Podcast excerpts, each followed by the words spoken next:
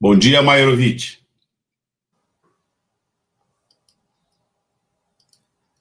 Está desligado o áudio. O som tá, você está sem áudio. Bom dia, Douglas. Bom dia, Sandro. Prazer estar novamente com vocês. Bom dia. É, Maiorovic, você já está escalado para ir na CPI, né? É sexta-feira, dia 11, e a pauta divulgada pelo próprio Senado é de que o objeto da sua participação lá é falar sobre os aspectos técnicos da Covid-19. Bom, nós temos um ano de profusão de informação sobre os aspectos da Covid-19. Né? A pergunta, na verdade, é quais os aspectos da pandemia merecem ser tratados é, ou enfatizados nessa fase em que a gente se encontra lá na CPI do Senado. Cláudio. Pois é, a gente fica um pouco perdido, eu diria afogado neste mar de informações, informações técnicas, epidemiológicas, econômicas e principalmente as informações da política, ou melhor, das políticas para enfrentar a pandemia. É, me parece que o foco da CPI é justamente olhar para o que o governo fez ou principalmente para o que o governo deixou de fazer em relação à, à pandemia. Isso tem sido, acho que, explorado em várias das, eh, das sessões da, da CPI e deve continuar sendo o foco. Para mim, assim, o que continua chamando atenção, e já vamos para um ano e meio de pandemia quase, o que continua chamando atenção é a inexistência de um plano nacional para enfrentar a pandemia. Ou seja, diferentemente de praticamente todos os países do mundo, é, o Brasil não se propôs a enfrentar a pandemia. Ele apenas criou ações pontuais é, para evitar, digamos, grandes explosões, não de transmissão, mas explosões é, de, de comoção pública. Então, por exemplo, no momento em que uma grande cidade, vamos supor uma grande capital brasileira, fica é, com uma imensidão de casos e sem leitos de UTIs, com filas enormes nos hospitais, isso preocupa o governo. Então, ele agiu um pouco nesse sentido de passar recursos para é, reforçar vagas hospitalares e leitos de UTI, mas apostou na disseminação do vírus.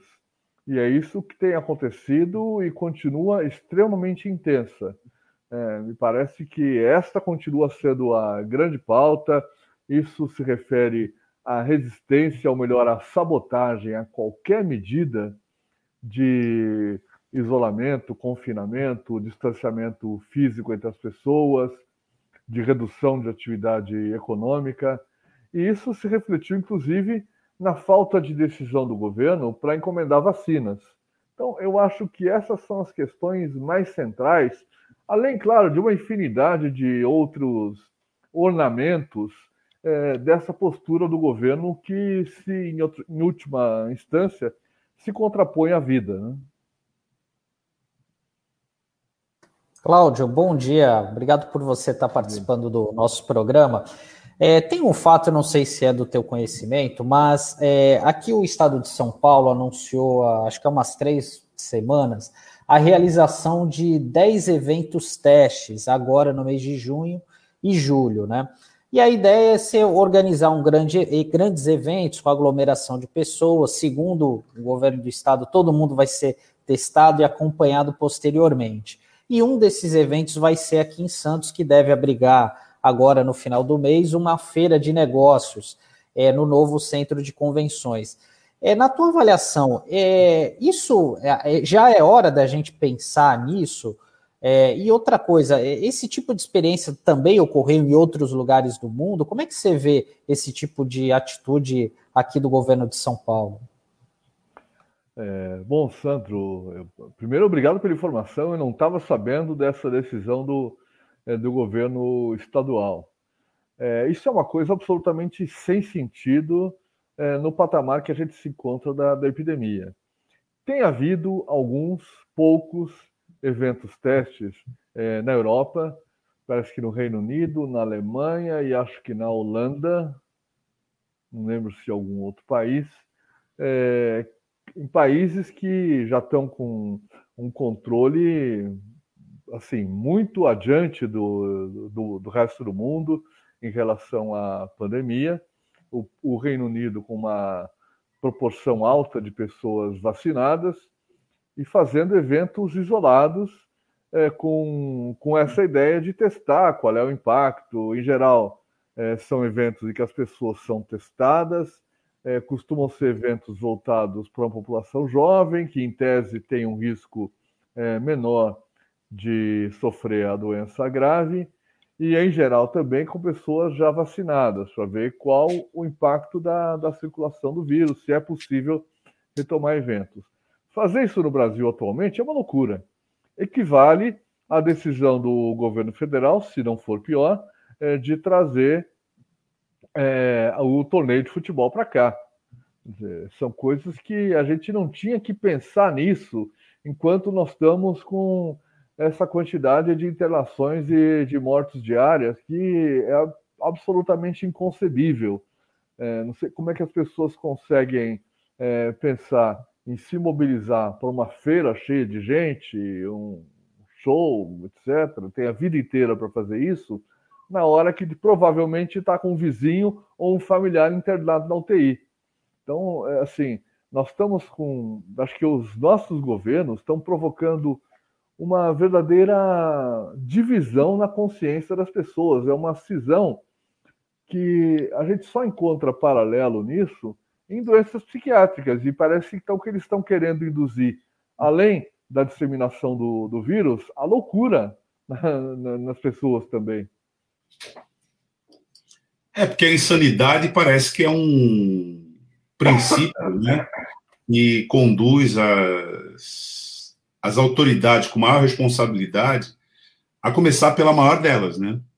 Por exemplo, nessa pauta, é, seria importante que nós tivéssemos uma informação mais consistente sobre o estágio da política de testagem e as circunstâncias em que ela deve ser conduzida aqui entre nós. E aproveito então para fazer essa pergunta para você: como é que você avalia que está né, a testagem, que é um elemento importante da política é, de combate à, à, pandemia, não nas circunstâncias que foram apresentadas aqui, mas ele é importante. A gente não tem orientação sobre isso.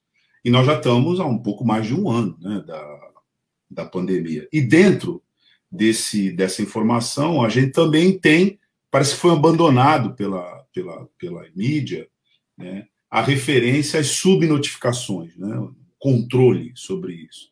Como é que você avalia agora, pouco mais de um ano, essa política de testagem e quais as implicações que isso teria com o tema das subnotificações, Cláudio? Tá. Primeiro, só vou fazer um reparo inicial, que a insanidade é nossa. Né? A insanidade é o que se quer gerar na população brasileira. Agora, não acredito que o presidente do Brasil possa alegar insanidade. Eu acho que ele tem intenções claras e que são coerentes com a forma como ele sempre se comportou. Isso não é um surto, isso não é um momento de, de loucura qualquer, é a maneira que, como sempre se comportou, e as pessoas que votaram, infelizmente, é, tinham informação suficiente para saber disso também. Mas aí entrando na testagem. Desde o início da pandemia, nossa testagem é, é ínfima. Nós só temos testado de verdade pessoas que estão com sintomas mais graves é, até agora pelo menos, né? É, que em geral pessoas que procuram unidades de emergência ou hospitais, muitas vezes com dificuldade mesmo essas pessoas para conseguir o teste e que e com tempos de espera muito longos também. Então, a testagem no Brasil não tem finalidade, não tem servido para prevenção, para isolamento, só tem servido para diagnóstico e para contabilidade, vou chamar assim. é, não é nem o controle epidemiológico, é para contabilidade de casos. Há países como o Reino Unido, a Dinamarca, é, entre outros tantos, não estou pegando exemplos isolados, entre outros tantos. A gente é, às vezes se esquece é, de, do, do, velho continente, pensando, bom, eles perderam a primazia econômica para os Estados Unidos, para a China, etc. Mas a social não. Nesses países, as pessoas podem procurar testagem mesmo se estiverem sem sintomas. Elas são estimuladas a procurar testagem, porque para controlar a doença, interessa para o país detectar aquelas pessoas que não têm sintoma nenhum, porque elas transmitem de maneira invisível. Claro, não sabem disso, não tem intenção nenhuma nisso. Então, é, por exemplo, na Dinamarca inventaram um passaporte ali que para frequentar museus ou locais de aglomeração, a pessoa tem que ter feito um teste naquela semana anterior. E ela pode fazer o teste a hora que ela quer, até dois testes por semana, se ela quiser, sem sintoma nenhum. É, acho que esse é um caminho é, que devia nos inspirar. A Coreia controlou a doença fazendo testagem, testagem, testagem. É, a doença nem chegou a se espalhar muito. É, claro, depois tiveram as suas ondinhas também, mas nada que se compare com o que a gente vive. Então, assim, a gente de vez em quando vê alguma, algum anúncio como se fosse uma grande coisa. Eu vi um anúncio esses dias de que o governo pretendia pôr à disposição mais 20 milhões de testes para o Brasil. Bom, isso não chega a 10% da população brasileira. Eu não sei em quanto tempo é, se pretende gastar esses testes, mas é muito pouco. Isso não ajuda quase nada a controlar a nossa epidemia. Ô Cláudio, até para exemplificar esse teu exemplo, no universo micro aqui de Santos, né? É, na semana passada a prefeitura anunciou que vai começar a fazer um teste de antígeno, né? Fazendo, colhendo amostras por meio do SUAB, e segundo a prefeitura, esse resultado sai em 15 minutos, né? E a, a eficácia né, desse teste é de 98%, mas só foram comprados a princípio mil testes. Esse tipo de teste que a Prefeitura de Santos somente agora está fazendo, isso já estava disponível? Isso é uma tecnologia recente? Enfim, as prefeituras, de um modo geral, poderiam ter aperfeiçoado esse, esse esquema de monitoramento na tua avaliação?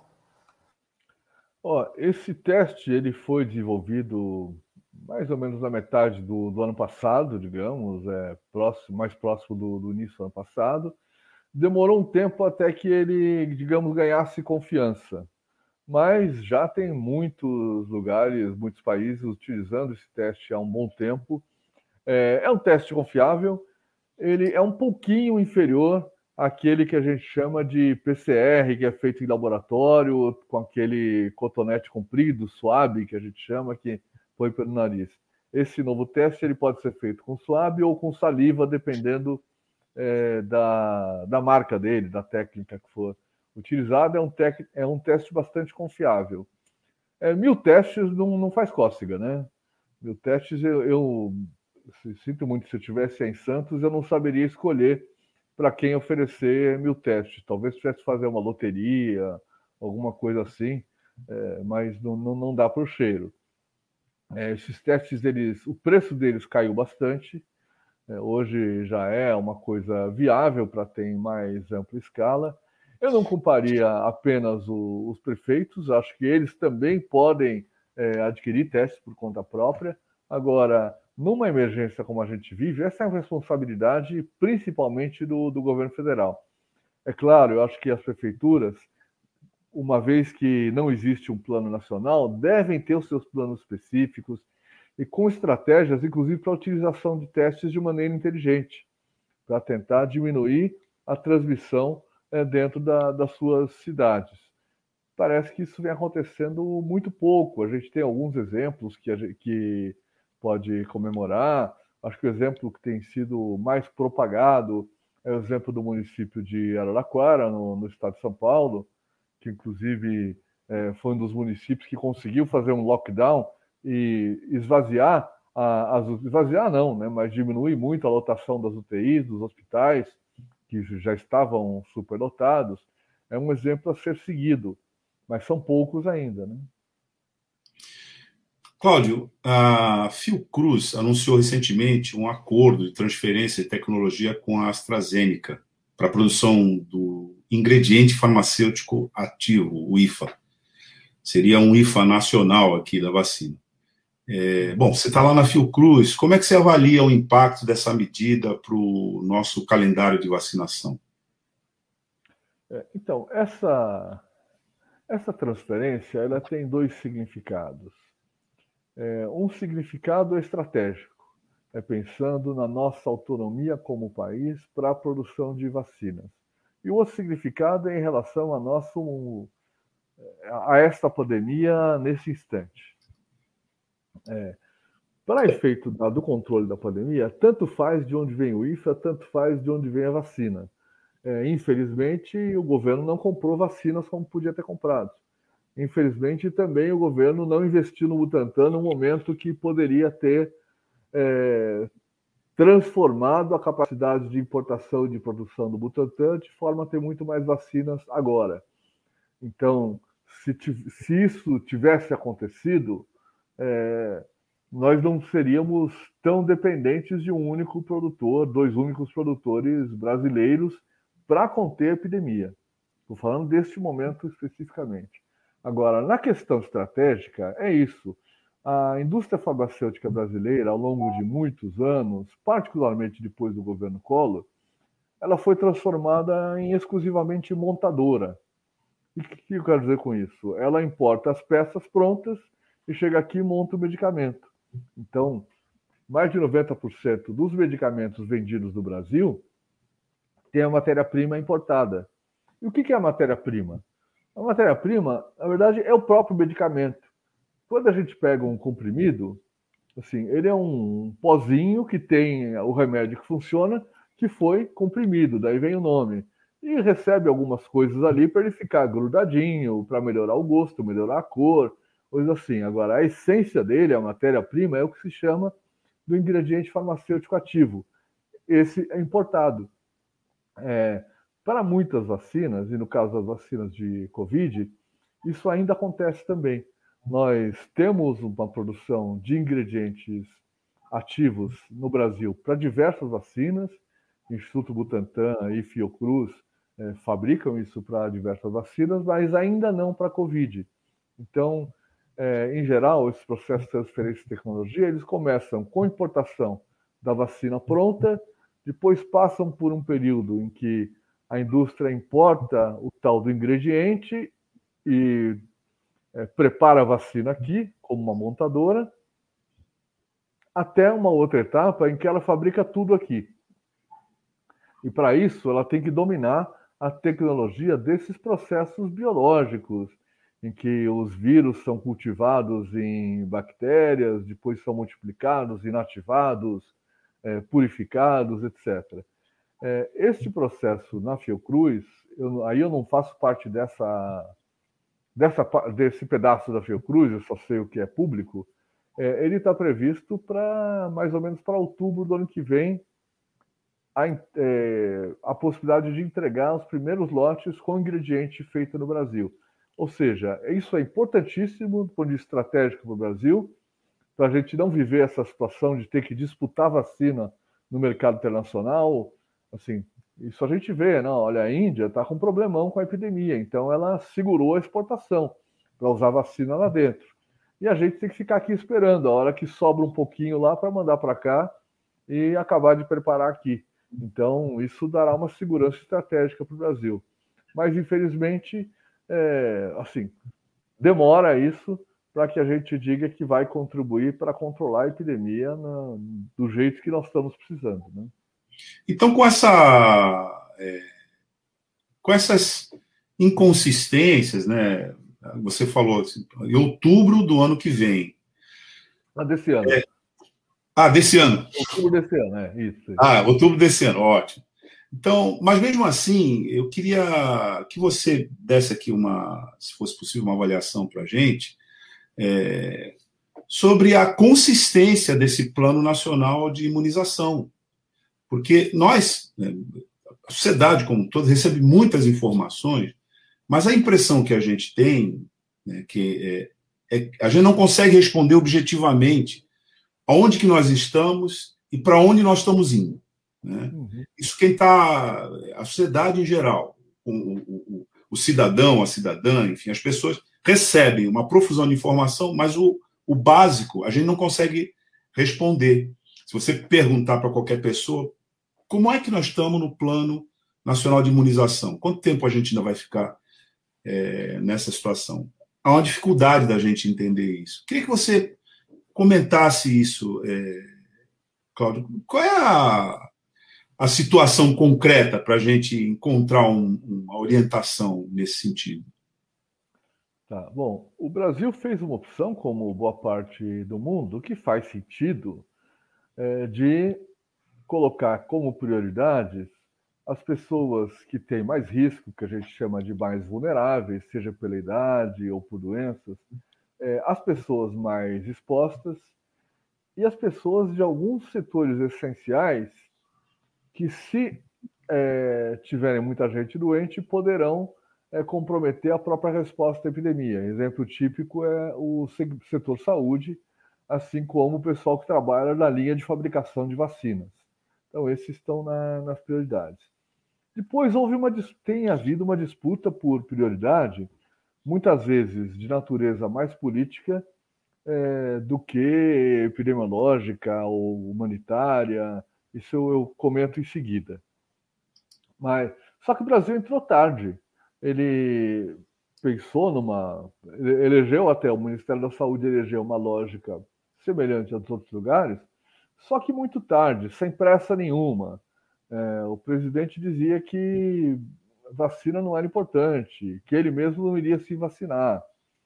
É, a gente viu esses dias aí o, o gabinete paralelo é, onde houve declarações de que tinha que tomar muito cuidado com a vacina, tal, que a vacina não era nada disso. Então, é, essa, essa, negação do conhecimento, negação da ciência, é, persistiu muito forte e ainda persiste.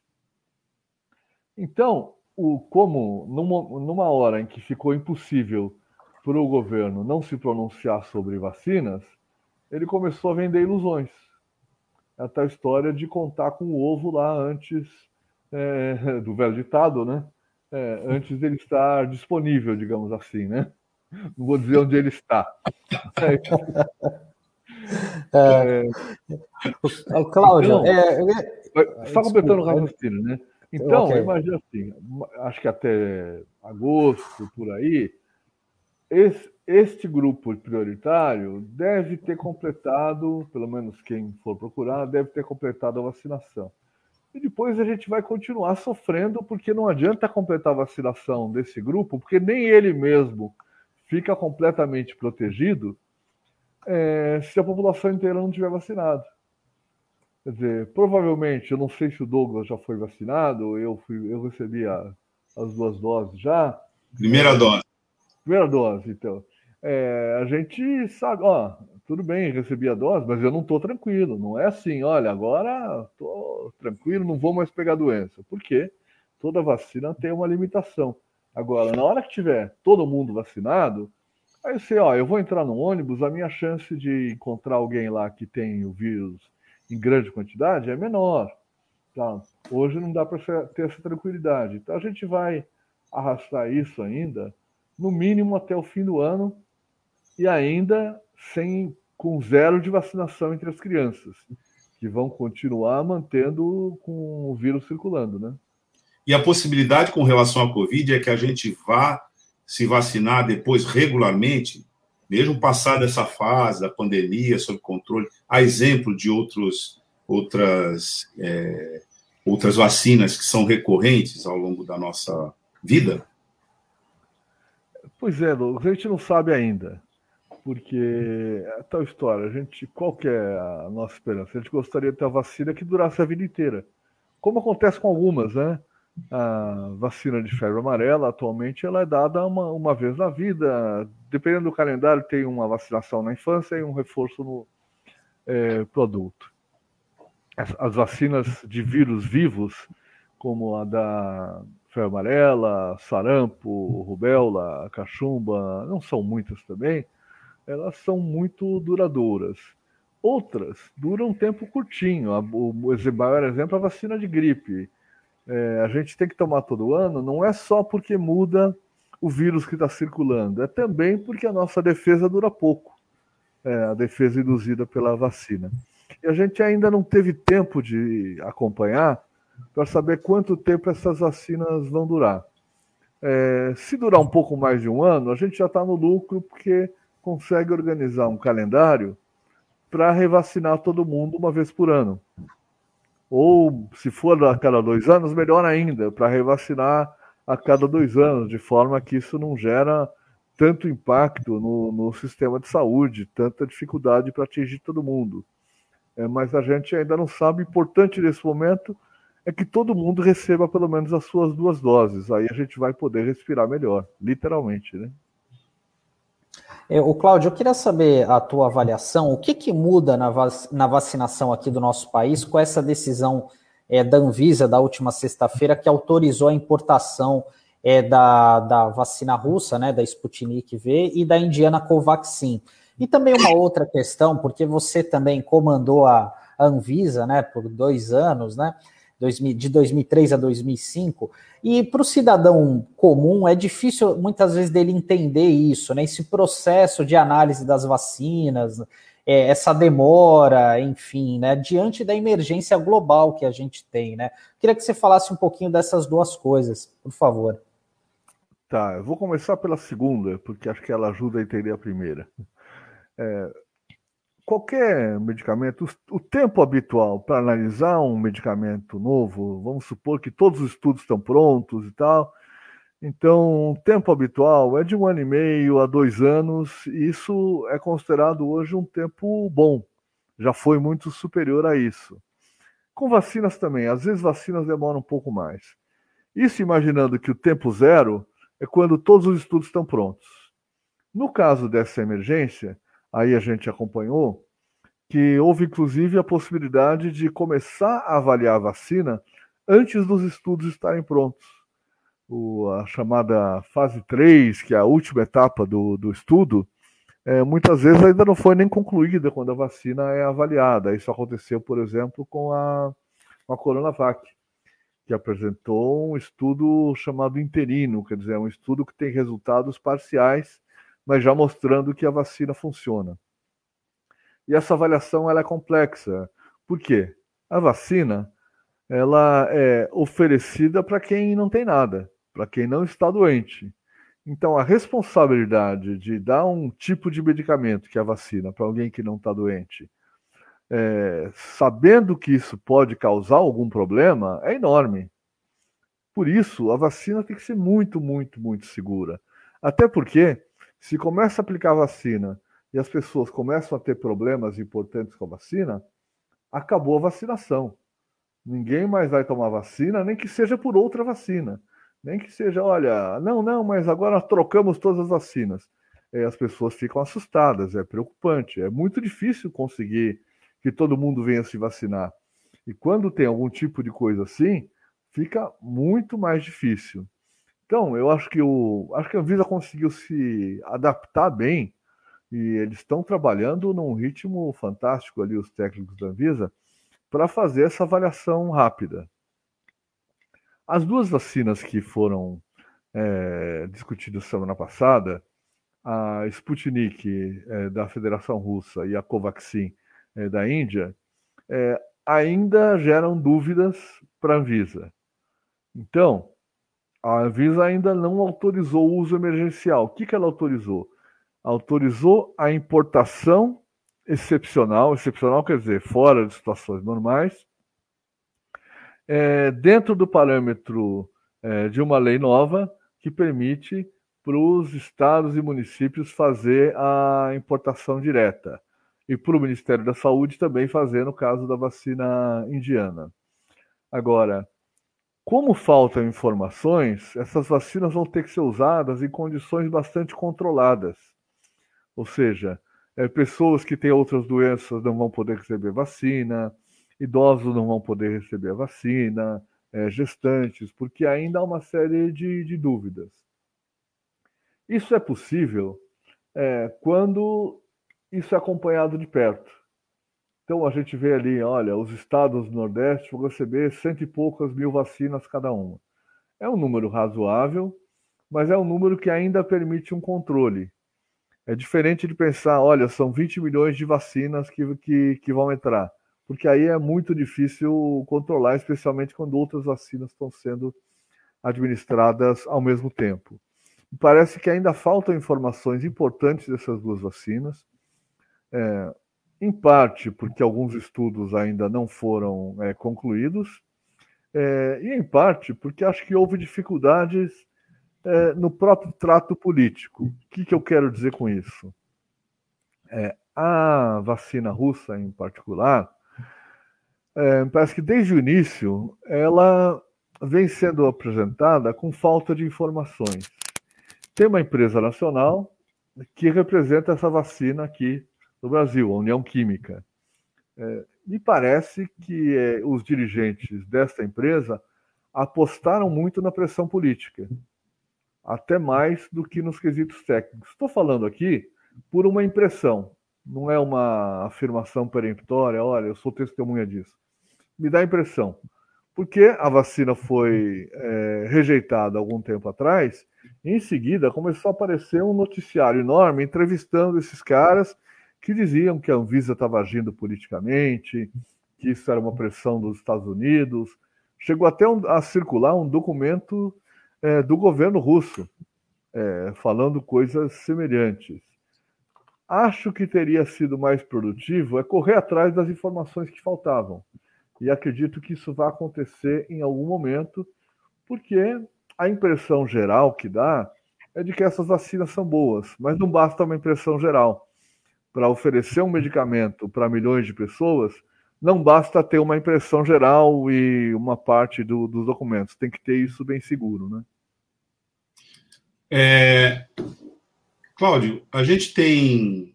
Já, já estamos indo para o final, queria fazer aqui uma última pergunta para você sobre um episódio que está em cena aí na nossa. É...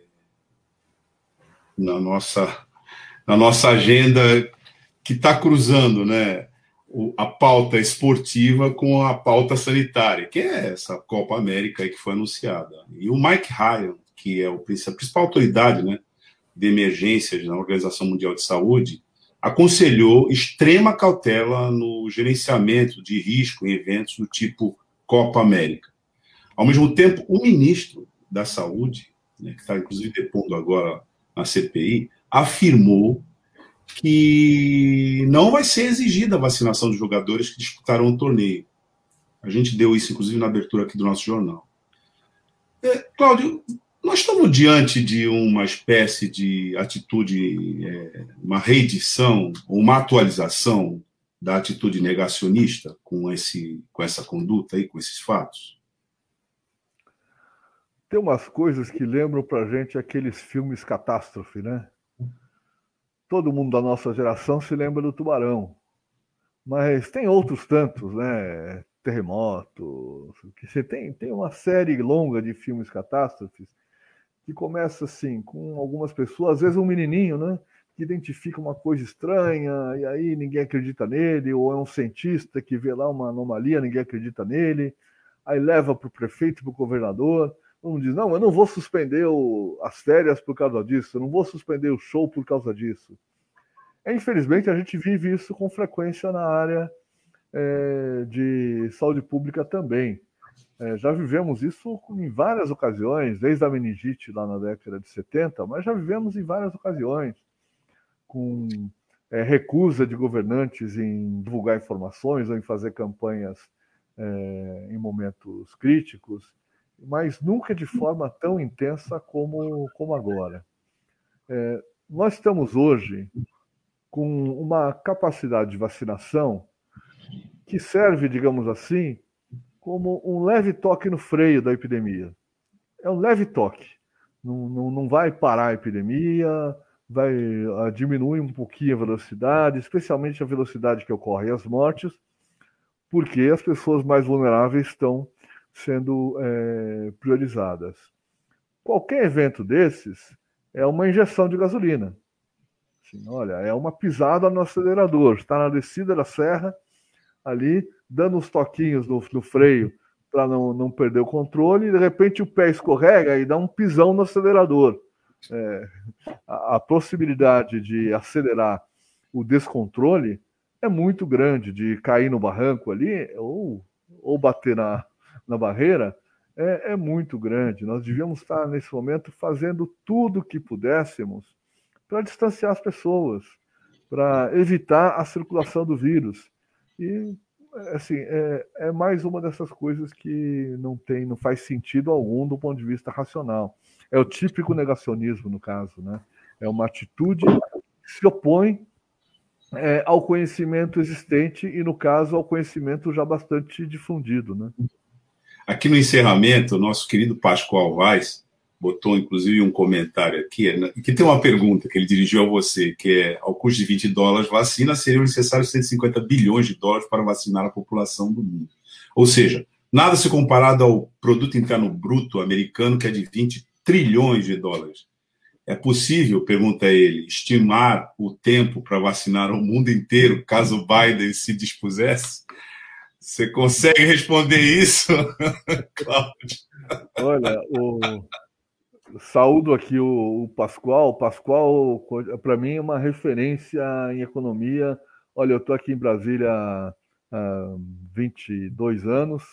Por sinal, me tornei funcionário do Ministério da Economia, não por opção, mas porque o, o, o Ministério foi engolindo tanta coisa que engoliu a minha carreira também.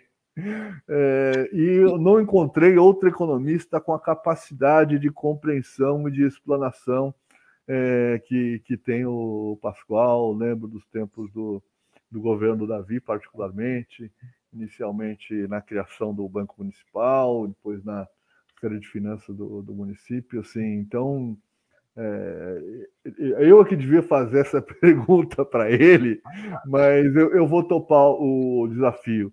Mas é o seguinte, olha, acho que a gente tem uma capacidade já grande de produção de vacinas, que infelizmente ela não é suficiente para abastecer o mundo inteiro, não apenas por uma questão financeira, mas por uma questão de capacidade instalada de produção e de difusão de tecnologias. Agora, nós poderíamos ter um cenário que, é, de um prazo muito mais curto, caso esse dinheiro fosse utilizado para adequar fábricas para o mundo inteiro no mundo inteiro, e não apenas nos Estados Unidos, na Europa, é, na Índia, na China, é, para produzir as vacinas de novas gerações. Ou seja, não é apenas quebrar patente, como a gente tem falado, porque quebrar patente diz o quê? Olha, quebrou a patente, então eu posso aqui na minha fábrica copiar aquela vacina lá da, da Pfizer ou da Moderna, o que for mas só que eu não sei fazer aquela vacina. Então, tudo bem, eu não vou ser processado se eu fizer, mas eu não sei fazer. Eu tinha que ter um movimento, e isso deveria passar por uma coordenação mundial para, em primeiro lugar, negociar com cada uma dessas empresas.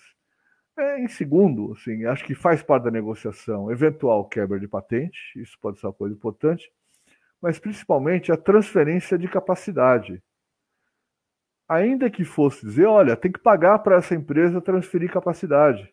E aí vai pegar as fábricas que existem é, no Cazaquistão, na Índia, no Brasil, na China, além das que já, além das que já existem, é, na Ucrânia, em outros países da, da Europa, etc., para que eles adquiram essa tecnologia de fazer vacinas mais modernas em grande quantidade.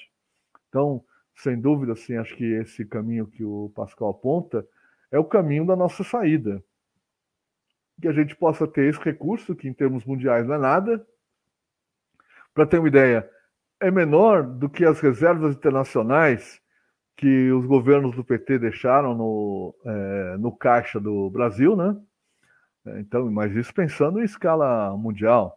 É, pegar um recurso desses e partir para um plano de expansão da produção de vacinas é, em todas as fábricas que, ter, que tivessem essa capacidade no mundo. ou até mesmo, e aí a gente sabe, o, o dinheiro move os tempos, né? move capacidades e tempos, até mesmo com a construção rápida de algumas fábricas novas. Né? Bom, Cláudio, a gente está chegando aqui ao final da nossa entrevista com você. É, a gente agradece muito a tua participação aqui no Manhã RBA Litoral, muito esclarecedora sobre vários aspectos que está envolvendo essa pauta, deseja que você tenha né, uma boa é, intervenção na CPI agora no dia 11, porque você é um, uma referência de muito tempo na defesa da saúde pública e com certeza é, você vai ajudar a CPI né, e, portanto, a sociedade brasileira entender melhor, né, junto com um esforço que está sendo feito por muita gente, é, duas coisas, né? Primeiro, a dimensão dessa crise sanitária que a gente está envolvida. Segundo, a urgência da gente adotar políticas que, em última instância, são no sentido inverso das que a gente vem adotando aqui, segundo o que todo mundo é, informa, avalia e, e, e, de certa maneira, reivindica já há muito tempo. Então, a gente agradece a tua participação conosco aqui no Manhã RBA Litoral. Cláudio.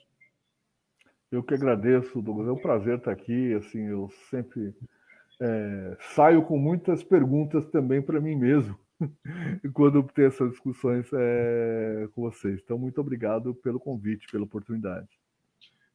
Ok. Até a próxima, Cláudio. Obrigado. Até, Cláudia. Até mais. Até mais, Sandro. Obrigado.